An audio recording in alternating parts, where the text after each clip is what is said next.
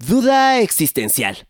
¿Quieres estar a la moda foodie de la temporada? Escucha La Sabrosona, en la que nuestro invitado especial Claudio Poblete, reconocido periodista gastronómico, nos echará el tarot culinario para ver qué destino le depara a nuestras mesas este 2021.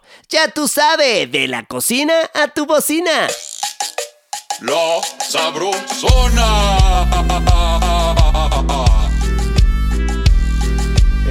de Mariano Sandoval. De la cocina a tu bocina. Un episodio cada semana. La pandemia, los confinamientos, semáforos, sanas distancias y demás cambiaron nuestra forma de ver la vida y obvi de comer. Nuestros Sabrolivers nos cuentan qué hábitos culinarios cambiaron y cuáles adaptarán para lograr un año 2021 con harto sabor en la mesa. Y cuáles esperan ver en la de sus restaurantes Fabs. Escuchémoslos. Sa, sa, para mí el año pasado cambié mi alimentación de manera drástica porque vengo de, comer de la calle a comer en casa este, y obviamente a tener este ritmo más sedentario, ¿no? Por lo tanto, obviamente también hay un impacto físico a subir de peso y, y pues nada, entonces para mí 2021 será un año de donde intentaré cambiar la alimentación. No es, no me refiero a hacer dieta, sino a comer más balanceado. Es decir, quizá más verduras, menos eh, pastas y menos panes y menos cosas así. Este, y obviamente pues tener que complementar con, con una parte de ejercicio que siempre ayuda. Hola, mi nombre es Itzel y en el año 2020 mis hábitos alimenticios cambiaron para bien. Antes consumía refrescos y pan dulce, pero ahora opté por agua de Jamaica y comer nueces y almendras entre comidas. Creo que precisamente todos los cambios generados por la reciente pandemia harán que se vuelva tendencia el consumo de productos ecológicos y sostenibles en nuestra vida diaria. En 2020 los cambios de hábitos alimenticios más radicales fueron el tomar mucha agua, eh, el desayunar y hacer mis tres comidas al día lo más posibles y a mis horas. Y las tendencias gastronómicas que creo que siguen en 2021 son el comer este, más saludable en la cuestión de la salud para el cuerpo, no, no, no para el aspecto físico ni deportivo, más bien porque van a tratar de, de cuidar su salud por todas las situaciones que han pasado con, con, con el virus este año y creo que se van a cuidar más en comer saludable en la cuestión de salud más que en el aspecto físico o fitness. Pues siempre he tratado de cuidar mi alimentación, pero el año pasado por la pandemia y pues en una situación un poco más sedentaria, comencé a seguir eh, cuentas de comida fit y eso hizo que yo comenzara a preparar mis propios snacks dulces, ¿sabes? O sea, a base de harina de almendra, coco, avena, etcétera. Y bueno, creo que sinceramente esta tendencia de comer saludable se va a mantener, ya que con la situación que se vive en este momento, mucha gente está preocupada por su salud y una de tantas formas de, de mantenerte bien es comiendo saludablemente. Entonces creo que esta tendencia va a seguir, el comer fit, el hacer postres, el, saludables, el, el comer cinco veces al día y, y a final de cuentas pues el hecho de, de crearte, de, de cambiar ese chip para poder mantenerte bien tanto mentalmente como físicamente. Este, pues en 2020 lo que hice fue empezar a cocinar en mi casa. Entonces, pues compré comida mucho más saludable, empecé a cocinar con menos aceite, empecé a comer em, más cosas hechas por mí, o sea, ya de... Hasta las salsas las hago yo. Em, empecé a hacer más ejercicio, empecé a usar aceite de oliva en vez de aceite normal. Empecé a, hacer mucho más ejercicio y yo creo que empecé a buscar más recetas de cocina en internet para, para ver qué más podía cocinar que fuera más sano. Y yo creo que esto va a seguir hasta 2021. Entonces, creo que si ya empezamos desde el año pasado con estos buenos hábitos, tienen que seguir, se acabe el COVID o no. Hola, uh, ¿qué hábitos cambié en el 2020? Empecé a comer verdura hervida más que... ¿Y ensaladas? Sí, más que estar eh, frita o algo así. ¿Y mm, qué tendencias gastronómicas seguirán en el 2021? Creo que va a haber una disminución muy drástica en cuanto a comida chatarra, empezando por el etiquetado que desde el año pasado comenzó y hace ver los productos un poquito más hostiles. Y por el confinamiento, pues sí, creo que mucha gente va a optar por em, una comida más balanceada. Durante el año pasado y por la pandemia, pues creo que los hábitos alimenticios de todas las personas se modificaron. Eh, pues al estar cerrados los lugares públicos, pues no había acceso tanto a, acudir a ciertos lugares donde la, la, comida fuese chatarra, por decirle de algún modo. Entonces creo que eh, la alimentación cambió, se volvió más sana, restringí algunas cosas como eh, pastas, pizzas, ese tipo de comida rápida que muchas veces tiende a, que los hábitos alimenticios no sean los, los adecuados. Y pues espero que para este año, pues evidentemente si la situación sigue en el mismo tenor, pues va a ser prácticamente igual. Obviamente la alimentación en casa es muy distinta a lo que puedes tener fuera, ya sea porque trabajes o estudies. Entonces creo que sí mejora bastante y los nuevos hábitos nos vienen bien a todos para efectos incluso de, salud y, y de sentirse bien. Como tal, un cambio alimenticio muy marcado no lo he tenido pero en el 2020, pues sobre todo cuando empezó la cuarentena, por lo mismo del COVID traté de comer un poquito más sano, eh, bajé mi incremento de refrescos hasta un punto donde ya es muy raro que yo llegue a tomar refresco, eh, empecé a tomar más agua, le bajé a la comida procesada, a todos los azúcares, a la sal, al aceite, trato de comer eh, no una dieta estricta, pero sí comida saludable, comida bien. Eh, entonces siento que esos son como hábitos eh, que he logrado tener.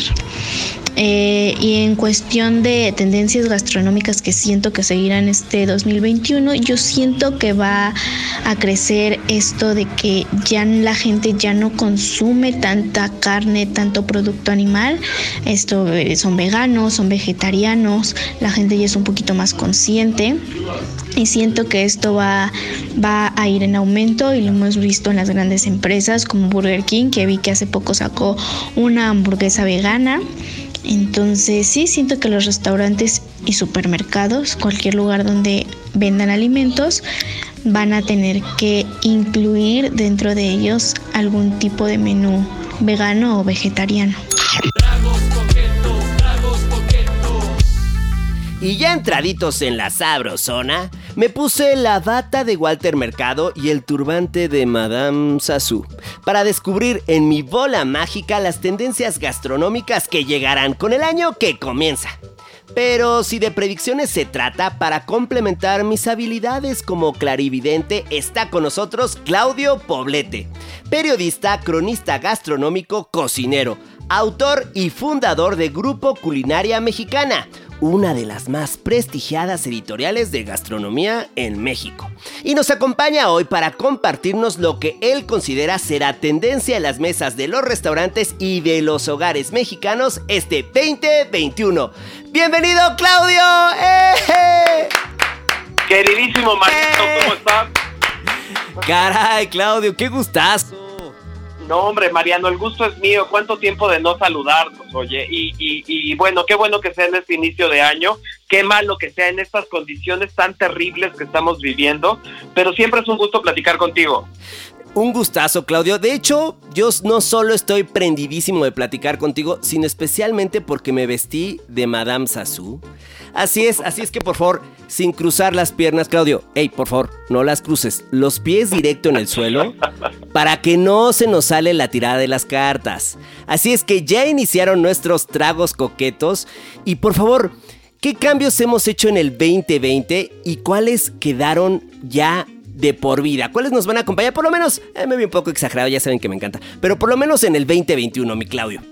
¿Qué viene? Pues mira, yo, yo, yo creo que eh, más que saquemos la bola de cristal, yo creo que son algunas continuaciones, ¿no? Juanito, Eh, Juanito, esconde la bola, esconde la bola que ya me la quitó Claudio, ándale. Fíjate que no, no, no, no creo al final que sean cosas que a lo mejor las, las cosas que vamos a platicar ahorita que no nos suenen a todos y que, y que yo te voy a decir, ¿sabes qué? Viene la nueva ola de la cocina minimalista y yo te vaya a andar inventando un choro mareador de, de algo que va a suceder este, y que no lo teníamos en el radar. La verdad es que todo lo que va a suceder este año, en mi opinión, ya lo tenemos en el radar porque como tú bien dijiste, ya viene de 2020 y ahora es el, momento de empezar a ver cómo van a funcionar estas nuevas, sobre todo en lo que se refiere a restaurantes, cómo van a empezar a, a funcionar esta manera de que el comensal entienda esta parte del restaurante y cómo el chef va a recibir ahora al comensal de otra manera, ¿no? Este, y yo te, ahí te, eh, te empezaría a decir que eh, lo primero es que la comensalidad, como lo conocemos, el hecho de que vas y te sientas en un restaurante y pides de comer, va a cambiar. O sea, eso es algo que va a cambiar y, que ya lo estamos viendo y que el chef durante los últimos 20 años, cuando empezó este Star System, este rock, eh, Rockstar System de los chefs, que empezaron a salir en los medios de comunicación y que en las listas y que los chefs ya eran este, considerados como rockstars, pues ahora están bajando otra vez al mundo terrenal a ver qué pasaba con sus comensales, a ver qué pasaba este, con sus clientes, ¿no? Porque se habían separado un poquito de ellos este, con todo este eh, sistema de rockstar. Este, y que estaban ya muy encumbrados este, en, en- en- haciendo congresos y haciendo viajes y cocinando en otras cocinas y haciendo todo menos estando en su restaurante, pues yo creo que, eh, pues la verdad es que ahora creo que el, el chef del 2021 y el cocinero del 2021 va a regresar a sentarse a la mesa con su con su comensal para conocerlo y para saber cómo lo puede ayudar. Ah, Yo mira, creo pues- que eso sería el primero. Mira, mira, eh, Claudio, acabo de sacar una carta y lo que estoy viendo en esta carta, claro, aquí está. Pedido a domicilio. Sí, en el 2020 lo que más, de las cosas que más hice fue pedir comida a domicilio. Y sin duda, pues la pasé bomba, lo disfruté muchísimo. Los restaurantes se rifaron con los empaques, las formas de entregar y en ocasiones hasta con la decoración.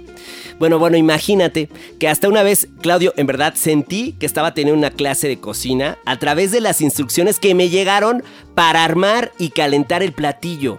Así es que, ¿tú cómo ves, siguiendo esta línea de lo que va a permanecer del 2020, cómo ves el tema del servicio a domicilio? Pues mira, yo creo que eh, esta, parte del takeout y esta parte del tubo que, que siempre ha existido, ¿no? Esta, parte de poder pedir comida a domicilio, pero era cierto tipo de comida, que esta era la, la- el comfort food, ¿no? Como lo conocemos. Y si no pasaba a la mejor El, de el una comfort pizza, de food, una nada más, perdón, mi, mi querido Claudio, para dejarlo claro, exactamente, un caso, un caso típico de comfort food sería una hamburguesa, ¿no? Así es, ¿no? Exacto. Y eso siempre lo hemos tenido en el radar, o el Shining Box, ¿no? La comida china Sí. a, a la casa que, que- que en otros países en Estados Unidos es tan habitual. Obviamente en los últimos años el sushi, pero pues cuando te imaginabas que a lo mejor ibas a tener un restaurante de altos vuelos, este, en, en- los cuales pues preponderan mucho la parte de la presentación y del producto y pues cuando ibas a pensar que te iban a mandar este algo a casa y además este este algo que te iban a mandar iba a tener tantas instrucciones, ¿no? Como tú bien lo Sí. como tú bien lo decías, puta, te tenías que poner en la cocina y entonces calentar el agua en baño María para calentar la bolsa del alto vacío y luego servirla sin quemarte absolutamente entero con la bolsa de alto vacío que estaba que este, hirviendo, ¿no? Y después además tratar de, de hacerlo pues como se hace en un restaurante, ¿no? Este, eh, eh, eh, guardando un poco el estilismo y que no se te chorree la salsa y, y que te quede pues lo, lo más decente posible. Entonces yo creo que este tipo de, de, de tendencias se van a quedar y se van a quedar por una sencilla razón. Estamos viendo que 2021, por lo menos el inicio, es un poco un espejo de 2020. Sin Eh, duda. todavía no todavía no podemos cantar victoria con este asunto y por lo menos el primer semestre del año seguimos enclaustrados, este, seguimos un poco en esta misma dinámica, más desgastados, eso sí, eh, eh, en todos los sentidos, ¿no? En el, económico ya no nos va a permitir a lo mejor andar pidiendo este, todos los días de, un restaurante muy nice, pero lo que es cierto es que los chefs en estos últimos meses se han dado cuenta pues que ya no podemos estar pidiendo la hamburguesa de foie gras y este y los caracoles a la burguiñón este los días martes, ¿no? O sea, lo que tú quieres los días martes, a lo mejor en la quincena, mi Claudio, claro, en, la, en la quincena o en el aniversario, que eso es al final la restauración, eso también se nos olvidó mucho, ¿no? Este, en los últimos años, la restauración, el, el hecho de ir a un restaurante, eh, ya lo empezábamos a ver como muy cotidiano y no, al final es un acto también de socializar, es un acto de celebración, es un acto especial, o sea, ir a un restaurante y ahora que no lo podemos hacer creo que lo valoramos más, ¿no? Es un acto especial, es un acto en el que vas a compartir con tu gente, con tu chava, este, que vas a compartir con tus hijos o con, o con tus clientes y vas a cerrar un trato o vas a divorciarte o lo que sea, ¿no? Sí. Pero la verdad es que el, el hecho de ir a un restaurante este, es, es, un hecho especial y ahora creo que lo que también los, los, chefs están viendo es que lo que tienen que ayudarnos a la gente que estamos enclaustrados en la casa, pues es a paliar esa necesidad de tener la comida del día a día. Entonces, lo por favor, chef, claro, lo más básico, manda, mándame un kilo de arroz y unas albóndigas, que, que no te voy a ¿no? Y creo que, eso... No te voy a estar pidiendo caracoles. Exactamente, a eso te refieres con el concepto de restauración. Lo único que yo busco, eh, tal vez ya en el día de hoy, pasado estos tiempos de pandemia, ya vamos más avanzados, parecería que estamos cerca, rascando, rascando un poco el final, pero lo que queremos es una comida para recuperar fuerzas para el resto de la jornada. Nada más. Y, sobre todo que te, que, que te pueda ayudar eh, a lo mejor no tuviste tiempo de hacer el súper o no tienes tiempo porque los niños hoy, por ejemplo, regresaron a las aulas virtuales y las mamás ahorita ya están otra vez como, como locas con, de, locura con los niños que entran y salen a una clase todo el día en la computadora. Y la verdad es que lo que quieres es pues que te resuelvan un poquito esta parte de pedir el súper a domicilio y de guardarlo, desinfectarlo y luego ponerte a cocinar. Entonces yo creo que sí, los chefs este, ahorita están agarrando la onda que necesitamos, pues hacer esta comida muy aterrizada, muy confortable, o sea, que sí, eh, esta parte del confort no quiere decir que comas este, eh, hamburguesas todos los días, pero sí al final la dieta primigenia, la que nos acordamos nosotros de cuando éramos chiquitos, esa sopita de municiones muy rica, una sopa de verduras bien hecha, un fideo seco, un arroz y unas puntas al albañil, ¿no? Eso se te, eso eso se te antoja con unas tortillitas y yo creo que han sido muy creativos y, seguramente eh, tú lo, sabes lo seguirán siendo y han sido creativos hasta mandarte esas tortillitas hechas a mano en el restaurante o te mandan el pancito ya medio cortado y calientito. Creo que hay muchos valores agregados que, se van a ir este, sumando este año. ¿Y cuáles fueron para ti, Claudio, los restaurantes que más te sorprendieron en cuanto a su entrega de comida en casa? Que tú hayas vivido o que hayas leído porque sabemos que eres un buenazo y que estás totalmente actualizado. Cuéntanos. Pues mira, yo la verdad es que como, como me dedico a esto, mi, mi, chamba es comer. Este, la verdad es que quisimos hacerlo en todas las vertientes, no nada más yéndote a estos restaurantes de muy altos vuelos y de alta escuela y este, de chefs reconocidos. Yo creo que para mí lo, lo, lo más interesante era ver, por ejemplo, eh, la parte de las tostadas. A mí se me hizo muy interesante todos los chefs que hacen ceviches, ¿no? Que hacen ceviches y que al final tú sabes que que, que, los ceviches, pues, eh, si tú los mandas a casa, se, se, se, desjugan rapidísimo, ¿no? Se corta ahí el, se corta ahí a, lo mejor eh, eh, el aceite con el vinagre y los y los cítricos se corta y entonces te llega hecho un desastre. Entonces yo creo que los chefs sobre todo que hacen mariscos y que y que dieron la manera de mandarte todo aparte para que tú pudieras armarte eh, el, ceviche de última instancia y ponerle. Eso se me hizo muy interesante y, en casos en casos muy concretos, por ejemplo, el, chef Rodrigo Estrada del restaurante Agua y Sal, este, que está en Polanco, que es, es, un restaurante que hace ceviches.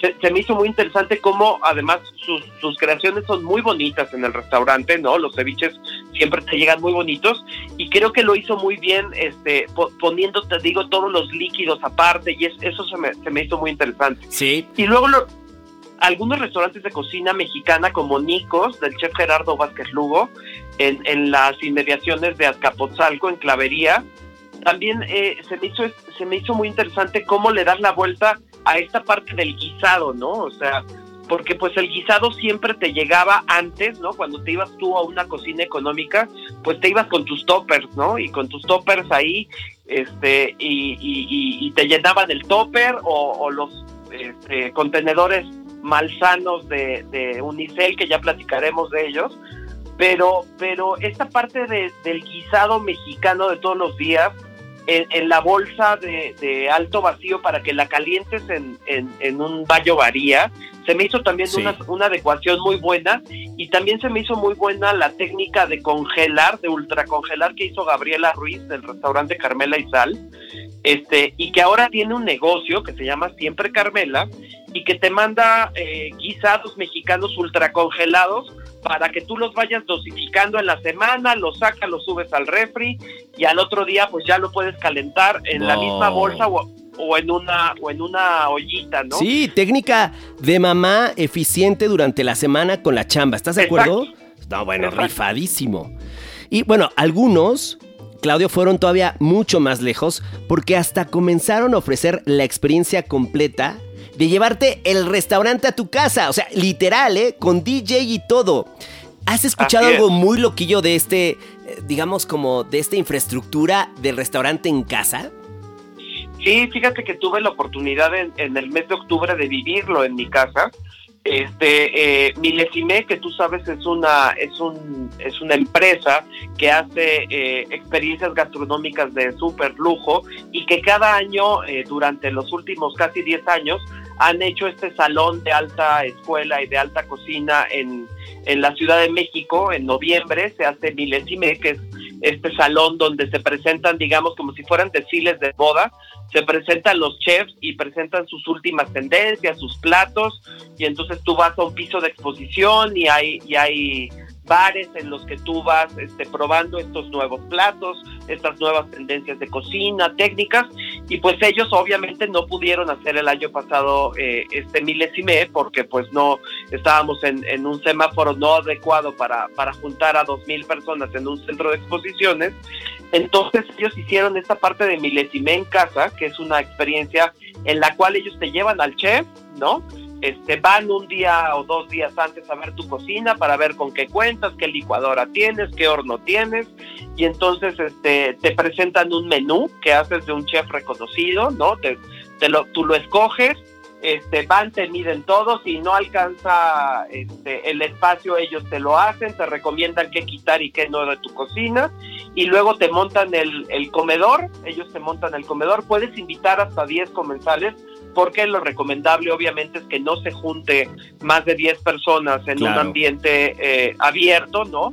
Esto, esto te lo estoy diciendo antes de que empezara este nuevo semáforo rojo, esto no se puede hacer con semáforo rojo, obviamente, ¿no? Pero cuando el semáforo ya estaba en naranja o estaba en amarillo, este, y, podías juntarte hasta 10 personas en, un, en una casa, pues ellos lo que hacían es, es, llevarte hasta el comedor. O sea, si tu comedor era de 6, pues te llevan el comedor y te llevan al bartender y te hacen unos tragos coquetos cuando estás iniciando y este y, después te sirve un, mesero, te va explicando el sommelier, sale el chef a explicarte y pues ahí tienes, en, mi caso eh, tuve la, fortuna y la bendición de tener en mi cocina Somstri Raxamran, que es no, la mejor claro, la chef de Galanga. De Galanga, uh, Soy fan. sabes, este. Estuvo espectacular la experiencia con Somstri. Oye, pues este la siguiente vez invítame. Yo acomodo los coches, pero no seas payaso, Claudio, invítame. Sí, la verdad es que estuvo muy interesante porque creo que estuvo muy profesional. Vinieron, sanitizaron toda mi cocina antes del evento. Eh, no vino mucha gente, vino ella con un, un su chef, vino un mesero, este, todos con caretas, con cubrebocas. Este, los invitados también tenían que traer cubrebocas. Este, creo que es una experiencia al final es esta parte de aprender a vivir con este pinche bicho, ¿no? Sí, sí, sí, sí. Dentro de estos anfitriones también estuvo Gerardo Vázquez Lugo, ¿no? Que mencionabas de Nicos. Gerardo, Vicente Torres, Daniel Obadía, sí. Oh, la verdad es que muchos, muchos chefs, este, la misma Gaby Ruiz, que ya platicamos de ella, pero mira, al final yo creo que es esta parte de, de tratar de ayudar al medio como sea, ¿no? O sea, tratar de ayudar al medio contratando un chef o, o ayudándole a pagar sus nóminas, porque ahorita, mira, es lo que, que, puedas claro, es, hacer, muy, pues, es un compromiso mucho más amplio. lo que puedas hacer ahorita, ayuda a quien sea, porque ah, en este caso todos estamos viviendo la misma tragedia, ¿no? Sí, sí, sí, sí, sí. Y ahora, platicábamos ya, eh, íbamos anticipando el tema de los empaques de comida, que tú sabes Así que es. genera enorme polémica. El 2021, ¿qué promete respecto a este ámbito? Híjole, es que ahí, mira, e- es- este tema es bien interesante. Tú sabes que ahora el primero de enero entró la nueva ley de residuos de un solo uso en Ciudad de México, que era un tema pendiente que traíamos del año pasado y que no se pudo implementar precisamente por, por el inicio de la pandemia. Esta ley lo que pugna es que tú no puedes eh, empacar nada, no solamente de cocina, ¿no? Te, estoy diciendo la fruta y la verdura en un, en un súper, en un mercado, en una bolsa de un solo uso. Tienen que ser recicladas o tienen que ser biodegradables. Pero aquí el problema, Mariano, y no me vas a dejar mentir, es que al final eh, México tiene un componente muy importante de cocina urbana, es decir, de puestito, de, de, de, de, changarros, o, sea, somos changarros, somos bisneros los, los mexicanos. ¿no? Entonces tú imagínate que en la Ciudad de México yo le voy a ir a decir a, a los comerciantes que están en el mercado de Tepito que tienen que dejar de usar las bandejas de unicel que utilizan para las cócteles de fruta con los 7 kilos de Es- crema chantilly. Es como, e- ese es el tema. Eh, una ley, una nueva disposición que en realidad Ajá. va a caer en letra muerta porque es, no es viable. ¿Estás de acuerdo? Mira, ¿Cómo le hacen? puede- es que puede ser que ser via- puede ser que sea viable y tiene que ser viable. Al final, yo detesto el uso del unicel porque sé, este, eh, eh, como periodista gastronómico, lo que le hace al mundo el unicel es lo peor que se ha inventado en el mundo. Pero también soy muy consciente de, de que no todos tenemos las mismas oportunidades de negocio y que el unicel al final es el material más barato para que alguien que emprende y que tiene un puesto en la calle pueda ofrecer sus tacos o sus frutas o sus... eh, eh, o sea, imagínate eh, eh, el del puesto de los esquites en Coyoacán o en la Condesa Exacto. o en donde tú me digas, este, sirviendo en un vaso que no sea de unicel los esquites. ¿Y, y ¿Me qué propones? ¿Qué podría hacer ahí? ¿Qué, po- qué podrían hacer Ahí- esos negocitos? Mira, yo, yo lo que te voy a decir, lo que va a pasar, eso en mi bola de cristal y ya lo veo venir. Mira, Este, ya lo- me la había censurado, la tuve que ir a guardar y ahora otra. Y No, cargándola ya la desde yo. Tepalcates, ¿eh? Y ahora ya la sacaste tú. No, pues ya la tuve que sacar yo también de este lado, porque mira, yo lo que estoy viendo es que va a pasar exactamente lo que está pasando en estos momentos con los Sí. restaurantes, con los restaurantes que sí están bien puestos, ¿no? O sea, ¿quién está pagando el pato ahorita de la pandemia? Pues los restaurantes Los, que están, los que pagan impuestos, los establecidos, los los, que tienen los formales porque son visibles y porque son a los que les puedes poner un sello de clausurado. Sí, ¿No? así es. Entonces, ¿quiénes están pagando ahorita el pato de esta ley de residuos? Esos mismos restauranteros que están viendo la manera de conseguir eh, empaques biodegradables que son 60, 70% más caros que los, que los empaques de plástico, ¿no? Wow, son mucho más caros y que al final lo están haciendo por responsabilidad social, claro. pero están subiendo sus costos, están bajando Y vienen sus de la pandemia. ganancias, Vienen de vienen la de pandemia. la ya. pandemia y entonces al final pues no va a haber un suelo parejo en este tema. Lo que sí te puedo decir es que sí vamos a necesitar campañas de comunicación en los medios abiertos de comunicación, en la televisión abierta sobre todo, en los espacios, por ejemplo, en, espacios como el tuyo de repente en la en la en la televisión abierta, ¿no? A ver, señores, les voy a explicar por qué el, el, el ¿cómo se llama? El, el unicel es tan malo, ¿no? Entonces ahí yo creo que el, el tema de los de nosotros los comunicadores, en tu caso tú como chef eh, eh, de la televisión, ¿no? O sea, de repente hay que meter el tema ahí en- con calzador, ¿no? Y decir, ¿saben qué? Ahorita está este asunto y entendemos que para todos va a ser muy difícil cambiar este, este material, pero hay que hacerlo porque si no, resulta ser que esta cosa no se biodegrada ni en dos mil años, ¿no? Pero sí creo que es un tema de información, de campañas este, bien, bien, bien determinadas en los medios abiertos y que la gente lo vaya entendiendo para que podamos hacer conciencia. Después de eso ya puedes meter la ley, pero antes no. Totalmente de acuerdo y sabes qué es que acabo de ver una carta, caray, acabo de ver una carta, me pongo muy mal, un infierno. Claudio, estoy viendo un infierno en esta carta y este infierno tiene que ver con el calentamiento global. Así es que valdría la pena, después de sacar esta carta para el 2021, bajarle bien, bien subidito de tono al consumo de carne. No por el tema de impacto al medio ambiente y buscar opciones, eh, ya sabes, vegetales. Y de esta forma, ¿qué, ¿qué crees? ¿Que nos ahorramos una lana? ¿También logramos cuidar a nuestro planeta? Platícanos más sobre esto. Mira, eh, eh, yo creo que, si, si, me permites, este, el francés eh, al final hay tendencias muy mamadoras, perdón mi francés, ¿no? Este, Nos de, gusta, suéltate, ándale. De, alta alcurnia, pero exclamó el príncipe, dijera mi hermana. Este, pero sí, son tendencias mamadoras, te voy, te voy a decir de alguna manera por qué. Porque somos, eh, al final tenemos una doble moral muy, muy, muy, muy, muy eh, puesta. Notoria, ¿no? muy notoria en, en estos momentos en los que a lo mejor tú vas por, el mundo diciendo es que yo no como carne porque quiero bajarle al dióxido de carbono y al CO2 que producen las vacas y el mundo se va a acabar por el... Pero pido todo el día este, cosas en Amazon. Eso. El asunto es que, a ver, yo, y, y yo digo, amo Amazon, se me hace una de las grandes eh, empresas que en los últimos años han ayudado un poco a que nuestra vida sea un poco más sencilla. O sea, en esta, en esta pandemia en la que no hemos podido salir, pues nos ha resuelto muchísimas cosas que llegan a la casa y todo muy bien. Pero tenemos que tomar conciencia de que también tenemos, al final si vas a hacer cinco pedidos en esta plataforma, pues los tienes que hacer de una sola vez para que te lleguen el mismo día, a lo mejor en la misma caja y no estar dejando esa huella de carbono porque te la fueron a dejar a la puerta de tu casa 700 veces, el, eh, este 700 paquetes. Entonces yo creo que a veces cuando yo oigo este discurso de la carne o el discurso de los celíacos, que ahora todo el mundo es alérgico al gluten, que ahora todo el mundo es alérgico al gluten, ¿no?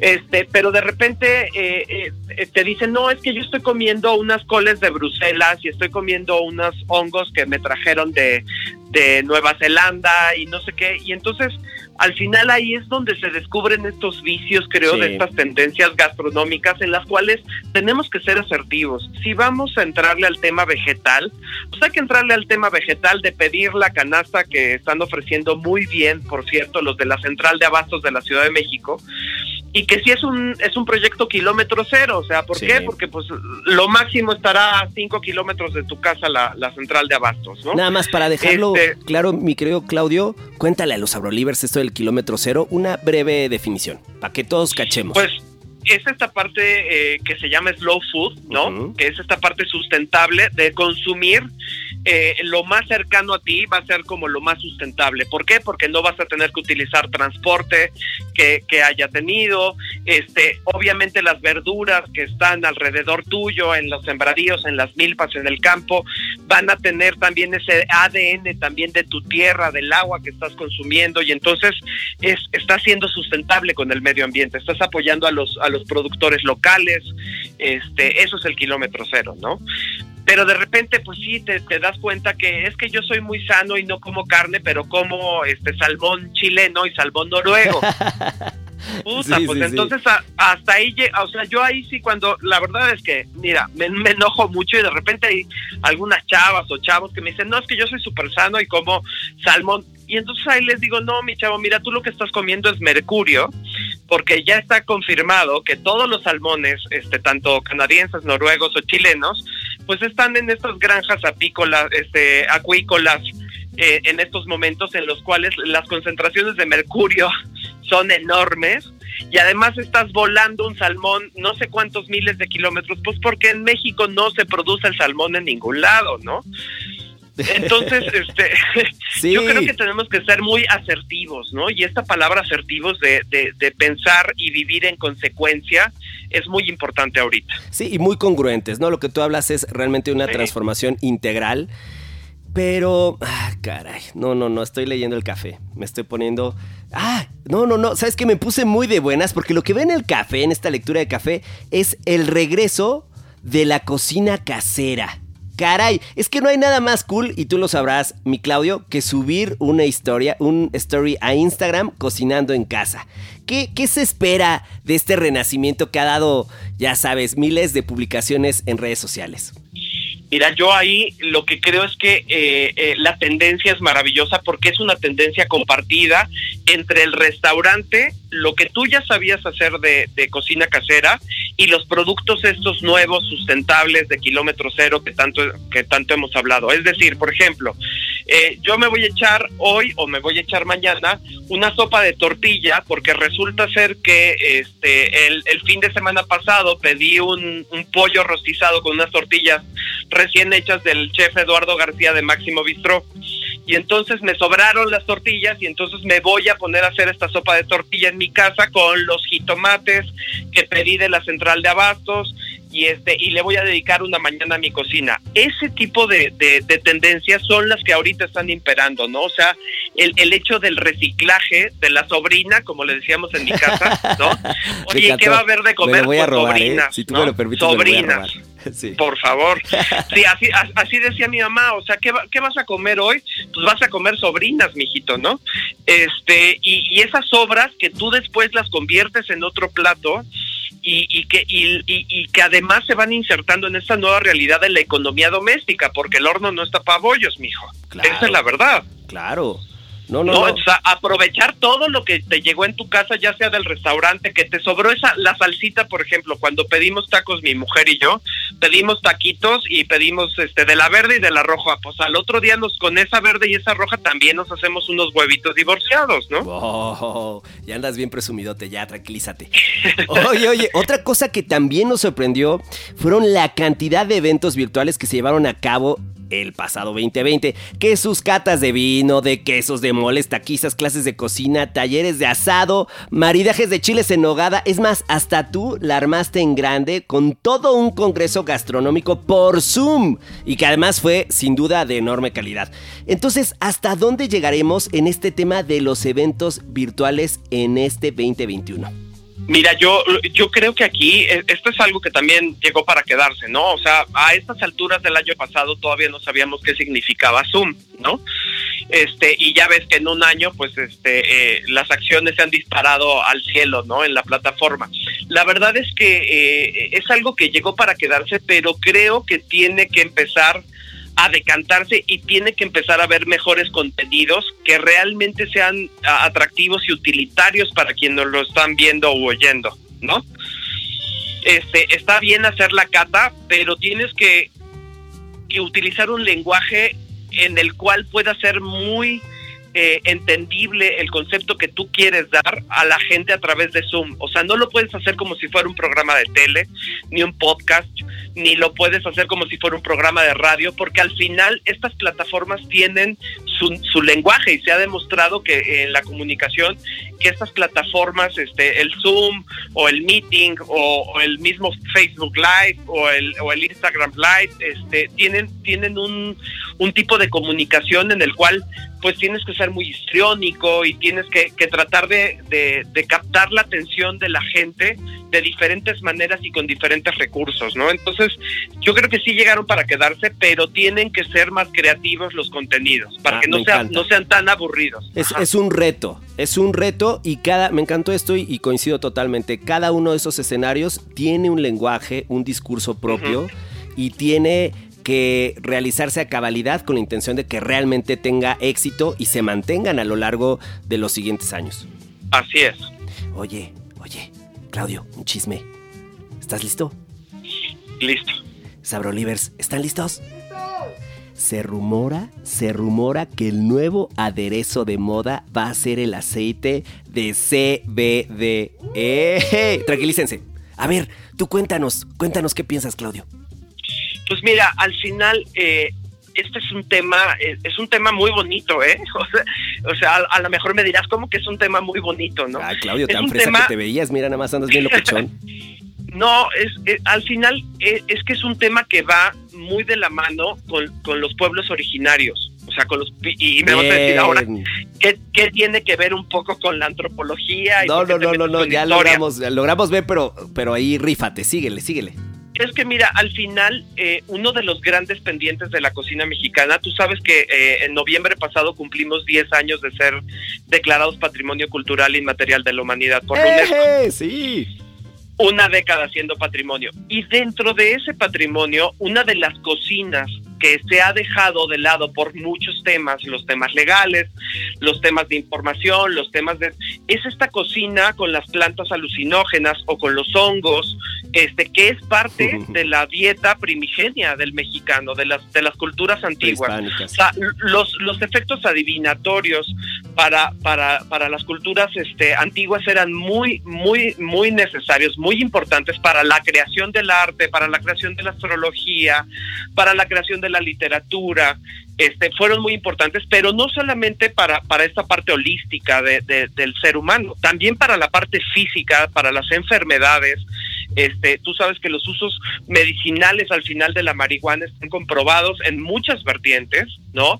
Este, eh, y, y, yo no sé qué sea mejor si entrarle al tema de la cocina, este, con este uso de estas plantas, y no nada más vamos a hablar de, de la marihuana, hablemos también de los hongos alucinógenos, por ejemplo, o de los cactus, este, de, de, los cactus, este, eh, eh, de, de, las culturas nayares, por ejemplo, de los huicholes, este, cuando estaban insertos en gastronomía ritual y en gastronomía ritual para a lo mejor apalear un cáncer, ¿no? Sí, así es. Para palear un cáncer, uh -huh. para ayudar a alguien a bien morir, este, para ayudar a alguien a, que tiene insomnio, para ayudar a alguien que tiene malos nervios, para ayudar a alguien que está pasando una crisis psicótica.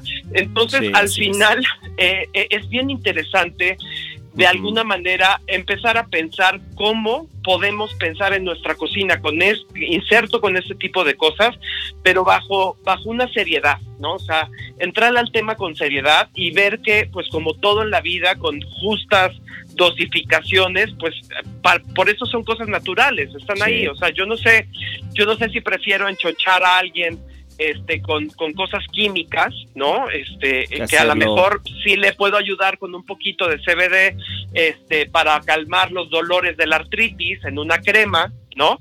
este o, o, o, en algo que te puedas comer y que te pueda causar un placer dosificado. Hace muchos años me acuerdo cuando Marta Ortiz, este, la chef Marta Ortiz en su restaurante Águila y Sol, que después fue Dulce Patria, uh -huh. hizo un hizo un cóctel este con con este con estas eh, ¿cómo se llamaba? estas estas plantitas, las que después decían que le daban a un famoso presidente y que lo tenían medio atarugado.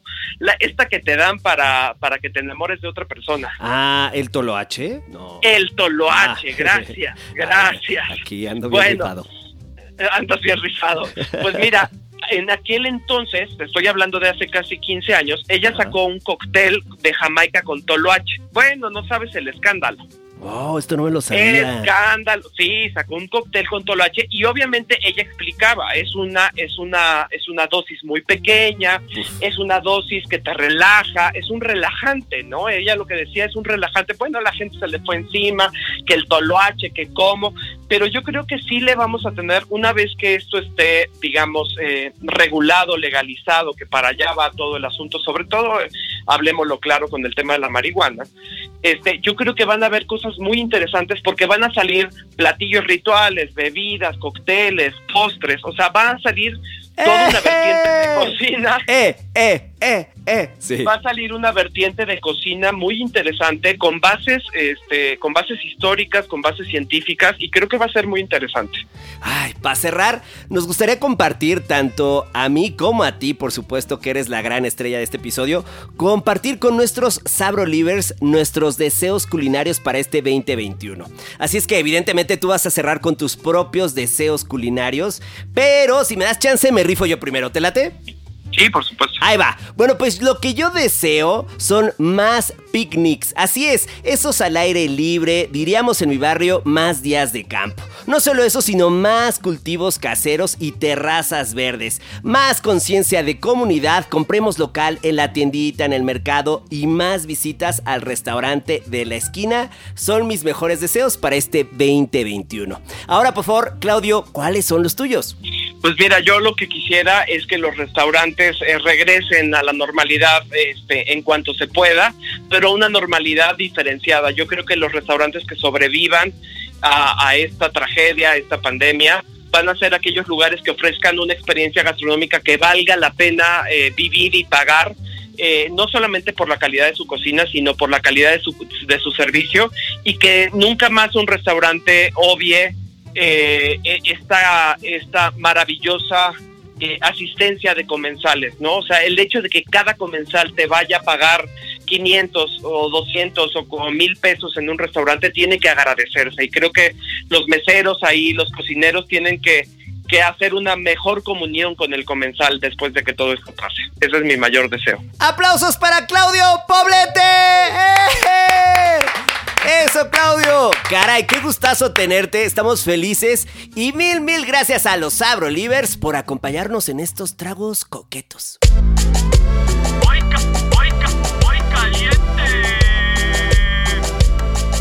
La Sabrosona presenta Nachos con chili vegetariano. Ya nos espera la cacerola caliente saliente del infierno. Para abrir pista, aceite. Junto con aromáticos por excelencia, cebolla. Picadita, una taza. Y ajo. También picadito, dos piezas. Y sofreír como la abuela ordena. Patrón de la nación. Jitomate. Sin semillas y picadito. Tres piezas. Espejini, espejini. ¿Cuál es el longini más bellini del mundini? Portobello. Cortadito, dos piezas. Consentir a todos estos personajazos en el calorcito hasta soltar sus jugos. Ahora sí, vengan todos los chavos. Que sus lentejas. Cocidas. Una taza. Que sus frijoles negros. Sin caldito. Dos tazas. Que sus granos de elote. Dulce. Una taza. Que su puré de tomate. De la tiendita. Una taza. Que su comino. En polvo. Dos cucharaditas. Y su cilantro. Finamente picado. Tres cucharadas. Ya todos bien juntitos, cocinar hasta hervir y tonificar sazón y textura. Duda existencial, ¿listos para presentar? ¡Listos! En el tazón más gigantesco de casa, una primera capa de totopos. Después, ese chili vegetariano con el que nos la rifamos en la cacerola. Y porque mexicanos somos... ¡Chile! En vinagre y en rodajas. ¡Les van a encantar! Esto no es predicción, es un hecho. Ya te, te vas, la caminera. La caminera de esta ocasión consiste en un colorido cóctel que no dan ganas ni de tomárselo para solo admirarlo, pues parece una verdadera obra de arte. No te pierdas nuestro siguiente episodio sobre arte y gastronomía. ¡Hasta pronto, Xavi! Y esto fue La Sabrosona. De la cocina a tu bocina.